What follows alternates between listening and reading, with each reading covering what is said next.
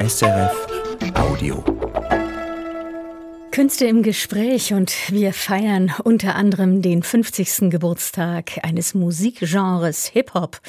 Hat die Welt erobert schon vor einem halben Jahrhundert und uns zieht's nach New York, den Geburtsort des Hip-Hops, weit mehr als einfach ein Musikstil, in dem nur gerappt wird.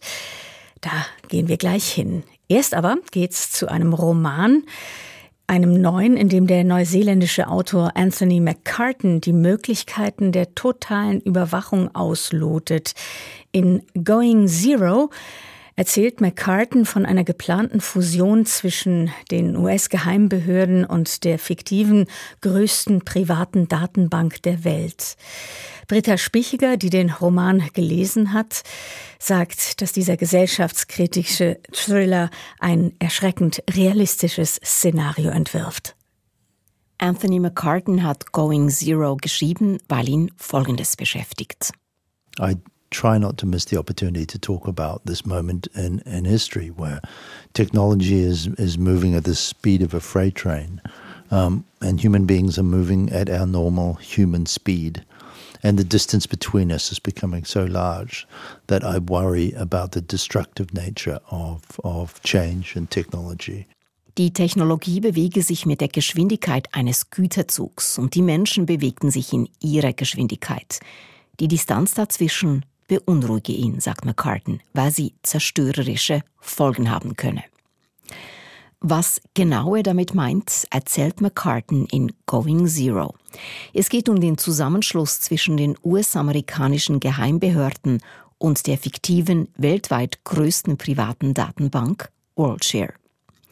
Die Verantwortlichen sind überzeugt, dass die nationale Cybersicherheit nur gewährleistet ist, wenn der Datenschutz gegenseitig aufgegeben wird und sie ihre Kräfte bündeln, Technologien und Daten austauschen so dass jeder Mensch jederzeit und überall gefunden werden kann. Drahtzieher des Ganzen ist der CEO von WorldShare, Cy Baxter, eine Mischung aus Elon Musk und Mark Zuckerberg. Cy setzt sich an den Laptop und sofort breitet sich in seinen Gliedern Ruhe aus, dringt bis in die Knochen. Bei ihm wirkt Technik besser als Xanax. Nur wenn seine Finger über die Tasten tanzen, wenn ganze Sphären unter seiner Berührung plötzlich zum Leben erwachen, ist für ihn die Welt wirklich in Ordnung.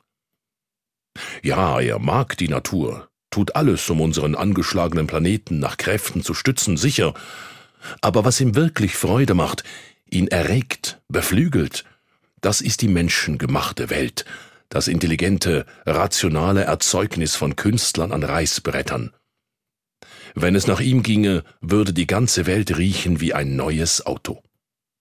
Letzten Endes dreht sich alles um Kontrolle. Damit er aber wirklich alles kontrollieren kann und die Fusion mit den Geheimbehörden gelingt, braucht es einen letzten Test. Zehn Freiwillige Go Zero. Sie tauchen für 30 Tage unter mit dem Auftrag, absolut keine Spuren zu hinterlassen und vom digitalen Radar zu verschwinden.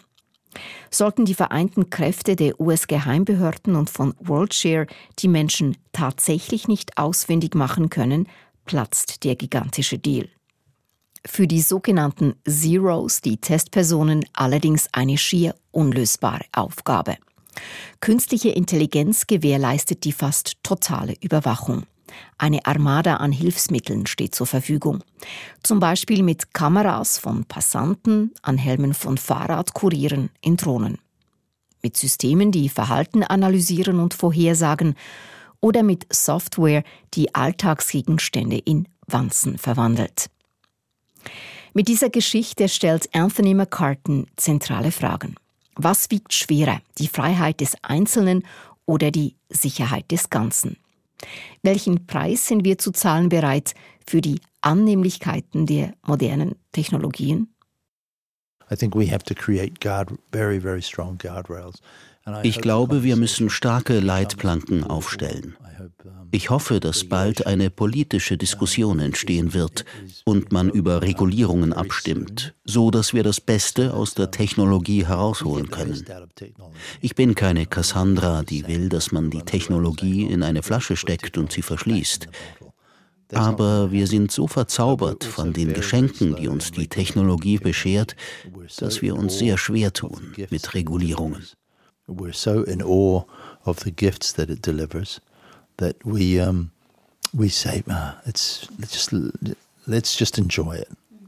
Was geschieht, wenn es noch keine oder zu wenige Regulierungen gibt, projiziert McCartan in Going Zero. Das Besondere daran, er erzählt die Geschichte aus unterschiedlichen Perspektiven. Die Leserin der Lese ist gleichzeitig mit diametral anderen Denkweisen und Werten konfrontiert. Da ist der technikverliebte CEO, die sachlich kühle Vertreterin der Geheimdienste und eine Bibliothekarin. Sie gehört zu den Zeros, also zu den zehn Menschen, die während 30 Tagen versuchen, unentdeckt zu bleiben. Wieso steht ausgerechnet eine Bibliothekarin im Fokus? Well, the, you know, I've, I've created the big monster machine. Ich habe eine Monstermaschine kreiert und ich wollte ihr eine Hauptfigur gegenüberstellen, die unterschätzt wird. Also wählte ich eine Frau. Frauen werden oft unterschätzt. Eine Frau, die Bibliothekarin ist und sich in einer analogen Welt bewegt. Außerdem sind Bibliothekarinnen oft dem Klischee ausgesetzt, dass sie sich in der richtigen Welt nicht zurechtfinden. Alle denken, dass sie leicht aufzuspüren ist. Und dann wollte ich sie auch auf eine Reise zur Selbsterkenntnis schicken, weil auch sie selbst sich unterschätzt. Im Lauf der Geschichte wird ihr bewusst, welche Fähigkeiten sie hat. Man merkt erst, wer wirklich mutig ist, wenn es darauf ankommt.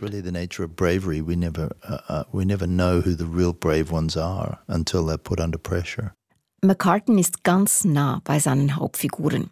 Die Bibliothekarin führte ein mit kurzen, präzisen Beschreibungen. Mitte 30, schwarzes Haar, Pagenschnitt, eine dieser riesigen Brillen, die seit letztem Jahr wieder in Mode sind, eine lange, weit geschnittene Hose, Turnschuhe und unter dem Mantel, einem leichten Übergangsmodell vom Vorjahr, eine akkurat gebügelte schwarze Bluse mit Blumenmuster. Die Frau sieht sehr danach aus, was sie auch ist, nach Bibliothekarin. Oder zumindest so, wie die meisten sich eine Bibliothekarin vorstellen.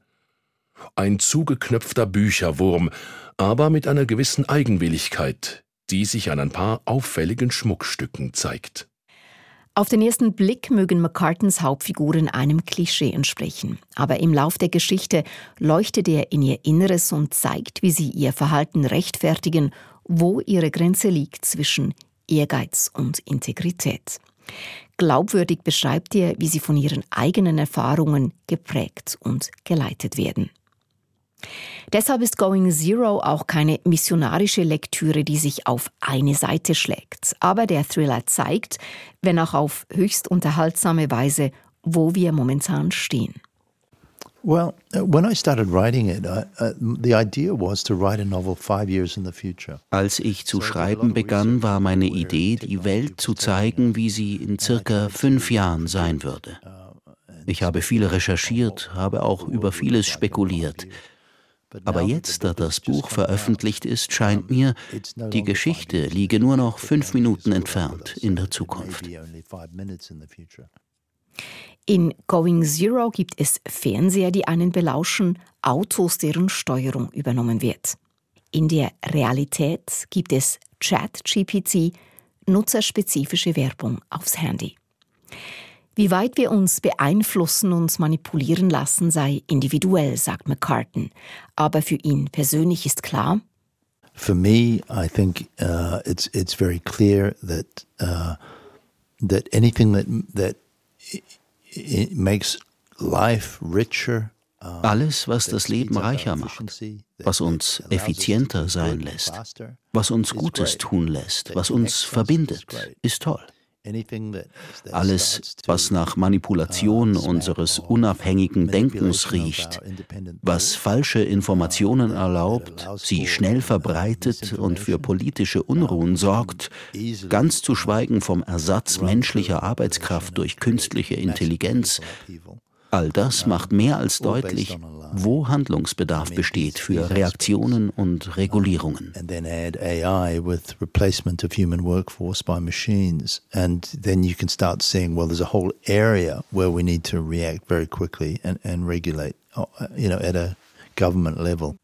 Auch wenn diese Überlegungen dem Thriller zugrunde liegen, wirkt die Geschichte nie konstruiert, sondern ist ein Page-Turner. Beim Lesen läuft ein Film ab und man merkt, dass McCartan ein Oscar-nominierter Drehbuchautor ist. Er braucht wenige Worte, um etwas bildhaft zu erzählen. Leicht fiel ihm das Schreiben aber nicht. It was the most tricky thing I've ever written, I believe, because it, the plot was so intricate.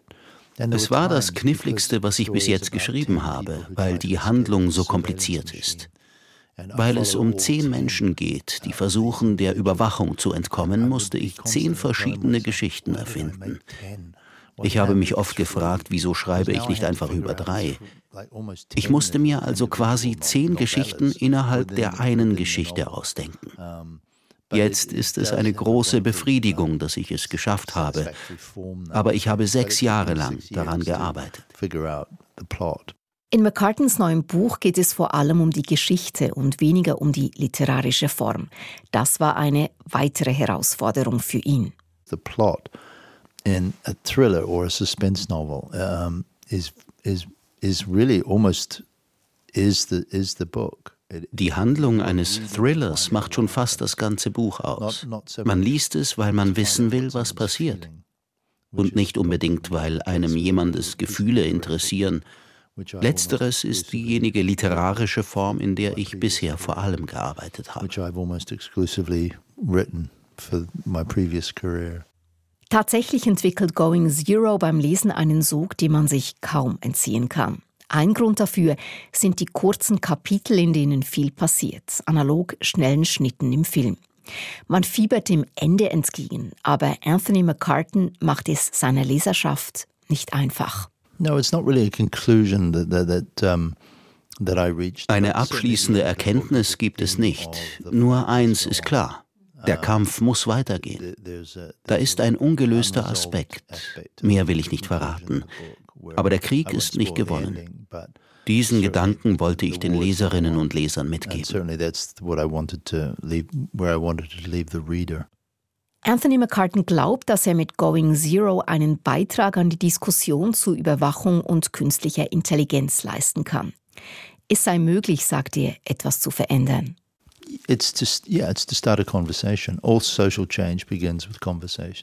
Ja, indem man ein Gespräch initiiert. Alle sozialen Veränderungen beginnen mit einem Gespräch. Wenn es eine gute, zeitgemäße und originäre Idee ist, wird sie sich festsetzen und jemanden inspirieren. Man unterhält sich darüber beim Abendessen, in Schulzimmern, plötzlich berichten News-Sendungen. Vielleicht erreicht eine Idee dann auch die Ohren von PolitikerInnen, die wiedergewählt werden wollen. So kann sich etwas verändern. And uh, and if it's an election issue, if it becomes an election issue, then then it happens. It, change happens. Was auch dieses Buch von Anthony McCartan auszeichnet, es beschönigt nichts, ist aber eine hoffnungsvolle Geschichte. Hoffnungsvolle Geschichten liegen ihm sowieso mehr als niederschmetternde. Finding things that fire our, our imagination and which, which uh, you know, give us hope, um, that create possibilities. Über Dinge zu sprechen, die unsere Fantasie anregen, die uns Hoffnung geben, die neue Wege aufzeigen und Debatten ermöglichen, in denen beide Seiten respektvoll behandelt werden, so dass wir nicht in unterschiedlichen Lagern sind, sondern gemeinsam auf der Suche nach der besten Idee. Das sind die Merkmale meines Werks. And, uh, and these, these have become regular features of, of my work. Anthony McCartan, der neuseeländische Autor über sein neuestes Buch Going Zero, das übrigens derzeit auch auf Platz 1 der aktuellen SRF-Bestenliste liegt, finden Sie auf srf.ch-literatur. Der Thriller ähm, wurde übersetzt von Manfred Allier und Gabriele Kempf-Allier und ist jetzt im Diogenes Verlag erschienen machen wir eine Zeitreise und drehen die Uhr um 50 Jahre zurück. Am 11. August 1973 nämlich, morgen vor 50 Jahren, fand in New York eine Party statt. Legendär geworden, weil diese Party heute als Geburtsstunde des Hip-Hop gilt. Längst ist daraus ein Weltphänomen geworden, weit mehr als ein Musikstil, in dem nur gerappt wird. Subkultur, Kunstbewegung, Lifestyle, all das gehört dazu. Musikredaktorin Florence Berisville folgt jetzt den Spuren des Hip-Hops und sie beginnt damit in der New Yorker Bronx, dort, wo alles begann. Es ist 1973, ein heißer Augustabend in der Bronx und zum Abschluss der Sommerferien möchte die jamaikanische Teenagerin Cindy Campbell noch einmal richtig feiern. Zum Glück ist ihr 18-jähriger Bruder Clive DJ. Zusammen räumen sie die Tische aus dem Gesellschaftsraum ihres Wohngebäudes, laden ihre Freundinnen ein und dann schmeißen sie eine riesige Party. One, two, three, come on. We got DJ Cool and Duck, get fresh.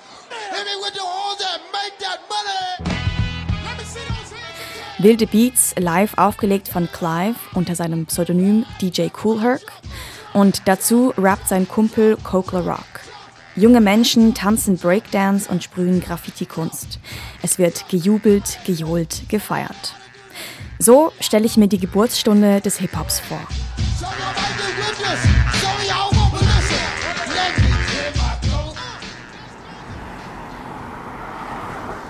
50 Jahre später stehe ich in der brühenden New Yorker Sommerhitze vor einem unscheinbaren Apartmentblock in der Bronx.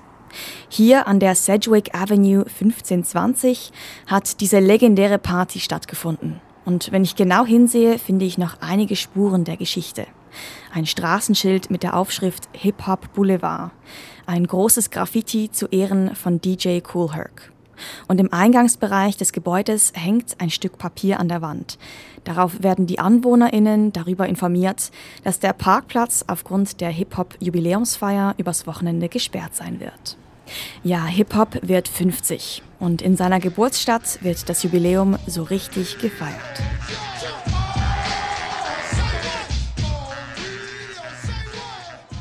Hip-Hop is a culture. Hip-Hop is a feeling. Hip-Hop is a way of life. Das ist der Rapper Mighty Mike C. Für ihn ist Hip-Hop ein Gefühl, ein Lebensstil. Mighty Mike C. rappte in den 80ern als Teil einer Hip-Hop-Gruppe The Fearless Four und heute mit bald 60 Jahren auch solo. Von der Geburtsstadt des Hip-Hops hat er den steilen Aufstieg des Genres miterlebt. Er sei stolz, dabei gewesen zu sein, sagt er mir, und zuzusehen, wie sich Hip-Hop von einem Baby zu einem milliardenschweren globalen Business entwickelt hat. And I'm proud to say that I'm part of that. Proud to say I'm part of it because I knew Hip-Hop when Hip-Hop was a baby. Um die Geschichte des Hip-Hops zu erzählen, organisiert Mike C. Hip-Hop Walking Tours durch New York. Und ich melde mich prompt an. Mit einer kleinen Gruppe laufen wir durch die Quartiere in Harlem, etwas südlicher als die Bronx. Ein Freund von Mike C. spielt Hip-Hop-Tracks auf einer Boombox ab, während uns Mike C. selbst die vier Bestandteile des Hip-Hops erklärt. DJing, MCing bzw. Rappen, Graffiti und Breakdance. Aber all diese Bestandteile gab es auch schon vor der 1973er Party. Als ich Mike C. dazu frage, zitiert er den Rapper Grandmaster Caz. Hip-Hop hat nichts erfunden, er hat alles neu erfunden. Fangen wir mit den DJs an. You say, you say, you say, you say, you say, you say, you say one for the trouble, two for the time. Come on, girls, let's rock that. Drei Jahrzehnte wurde schon aufgelegt, als DJ Cool Herc an der Party 1973 aufgetreten ist. Speziell war aber, dass er bei seinen Vinylplatten den Break isoliert hat. Das ist der Teil eines Liedes, in dem Melodie und Text aussetzen und man nur noch Perkussion hört.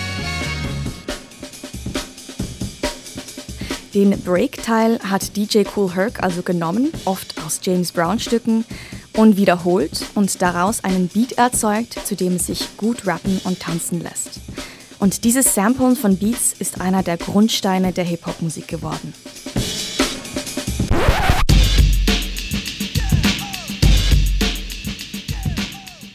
Über diesen Beat rappt der oder die MC.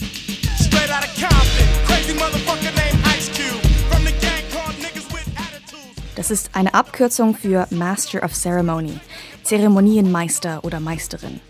Heute redet man häufiger von RapperInnen. Im frühen Hip-Hop haben MCs meist kurze, simple Reime vorgetragen, mit dem Publikum Parolen skandiert, Stimmung gemacht. Mike C bringt uns vor den ehemaligen Nachtclub Harlem World. Hier haben in den 70er und 80er Jahren viele Battles stattgefunden, wobei zwei MCs gegeneinander mit ihren Reimen angetreten sind. Der Stil und Wortrhythmus der Raps hat sich mit den Jahren weiterentwickelt. Sie sind komplexer und vielfältiger geworden. Während uns Mike C von einer besonders legendären Battle erzählt, fährt ein Junge auf einem Velo vorbei und ruft winkend: Yo, Mike C! Man könnte fast vergessen, dass wir in einer 9 Millionen Stadt sind. An jeder zweiten Straßenecke treffen wir einen Freund oder eine Verwandte von Mike C. Diese Art von Community sei sehr wichtig im Hip-Hop, erzählt er mir. It's rooted here in black and Latino America. We put it together. We created it. And now it's a culture that we share with the world. Verwurzelt ist der Hip-Hop in den Black- und Latino-Communities der USA. Marginalisierte Bevölkerungsgruppen, die meist in unterfinanzierten und unterentwickelten Stadtteilen wohnten. Hip-Hop came right when they were burning down the Bronx and they were shutting down programs and then hip-hop was born. And it brought new light. In diese Verhältnisse sei der Hip-Hop gekommen und habe neues Licht für die Communities gebracht. Die Musik dient auch heute noch als Sprachrohr für Missstände in ihren Quartieren und für den Rassismus, den sie täglich erleben. You know, hip hop has done a lot for me because I know that without hip hop in my life, I probably would be dead or in jail because I had nothing else better to do. Hip hop is a savior. Hip Hop habe ihn gerettet, sagt Mike C. Wie vielen anderen Jugendlichen gab ihm die Musik und Kunst neue Möglichkeiten und hielt ihn von der Straße und von Gangs fern. Rap-Texte sind also meist politisch, handeln von Rassismus, Polizeigewalt, verschiedenen Unterdrückungsformen. Allerdings ist der Hip-Hop in puncto Sexismus und Homophobie als Boys Club in Verruf gekommen. Besonders in frühen Texten wurden viele frauenfeindliche und homophobe Schimpfwörter gebraucht. Trotz dieses Machismus, schon seit den Anfängen haben Frauen und queere KünstlerInnen in der Szene mitgemischt. Der Hit Ladies First von Queen Latifah und Moni Love zeigt das gut. Er ist eine Hymne für alle Hip-Hopperinnen. Stereotypes,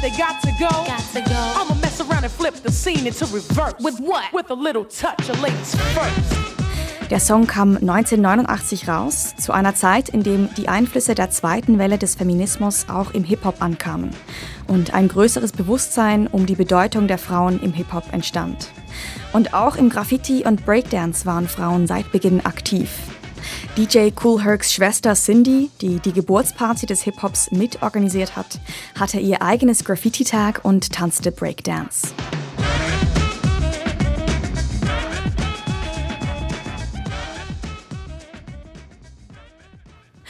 Hip-Hop ist nicht nur Musik, sondern Kunst, Kultur und Community.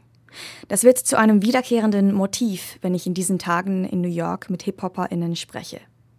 Viele in der Szene reden deswegen auch noch von einem fünften Bestandteil, das Wissen der Community. Um mehr darüber zu erfahren, nehme ich die Metro nach Queens, um an einem Hip-Hop Summit teilzunehmen, so quasi ein Branchentreffen der New Yorker Szene. MCs, DJs, BreakdancerInnen, Graffiti-KünstlerInnen, Promoter, Hörerinnen, alle sind da. Im Gang wird aufgelegt, es entsteht eine spontane Breakdance-Party. Im großen Theater gibt es Freestyle-Battles und später diskutiert man in verschiedenen Panels die aktuelle Lage des Hip-Hops und der Community. Ein großes Thema, die Kommerzialisierung des Hip-Hops. Ich treffe einen der Panelisten, Paradise Gray. Schon beim Mic-Check witzelt er herum. Check one, two, one, two. Shout to the East and the West Coast crew. Whatever you do, keep this hip hop stuff true. Peace and love. This is Paradise Gray, the hip hop grandpa. Paradise Gray ist so etwas wie der Opa des New Yorker Hip-Hops. Das sagt er mir selbst mit einem Schmunzeln. Und tatsächlich wird er von vielen am Summit so angesprochen. Dabei schwingt viel Respekt mit. Seit den späten 1970ern ist er in der Szene hier aktiv. Als Mitglied der Gruppe X-Clan, als Promoter und Produzent und als Inhaber des berühmten Latino Quarter Nachtclub.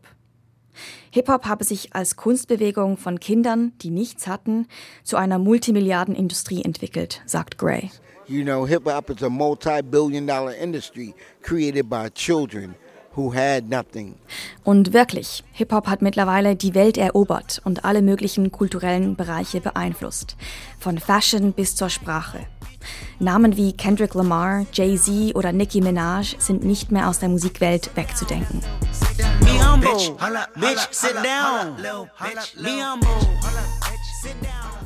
Beim Panel wird klar, die Community in New York spürt eine Distanz zu den großen Hip-Hop-Stars. Eine Panelistin beschreibt missmutig, wie durch die Kommerzialisierung vergesse der Hip-Hop seine Wurzeln und so verliere er an Ausdruckskraft. Andere widersprechen, auch die Texte der global erfolgreichen KünstlerInnen seien prägnant und ihr Erfolg würde zeigen, wie weit der Hip-Hop es schon geschafft hat. Viele der großen Stars haben auch ganz unten angefangen. Paradise Grey ist die Unterscheidung zwischen der Hip-Hop-Kultur und der Rap-Musikindustrie wichtig. Well, this is America, and America's going to find a way to exploit everything. The rap industrial complex says, you know, we got these artists that are the best in the world. So come and buy them from us and worship them. In Amerika würde alles für Profit ausgebeutet, meint er. Hip-Hop-Kultur hingegen sei von und für Menschen und vor allem sie sei partizipativ. Man müsse mitmachen, etwas zurückgeben. Und das werde man der Community nie wegnehmen können. The Hip-Hop culture belongs to us. It always has and it always will. Hip-Hop culture is participatory. It's about the people, by the people, for the people. Hip-Hop ist weit gekommen in den letzten 50 Jahren. Mittlerweile gibt es unzählige Subgenres und Subkulturen. Es wird in unterschiedlichen Sprachen gerappt über Themen aus ganz verschiedenen Ecken der Welt. Diese Universalität schätzt Paradise Grey. Alle Menschen, die einmal Unterdrückung und Not erlebt hätten, könnten sich mit Hip-Hop identifizieren. The contributions of all people to hip-hop has resulted in what the end result of hip-hop will be. Hip-hop is the ultimate voice of all people. Every poor indigenous people in the world, every people who are struggling can relate to hip hop because they can relate to our struggle.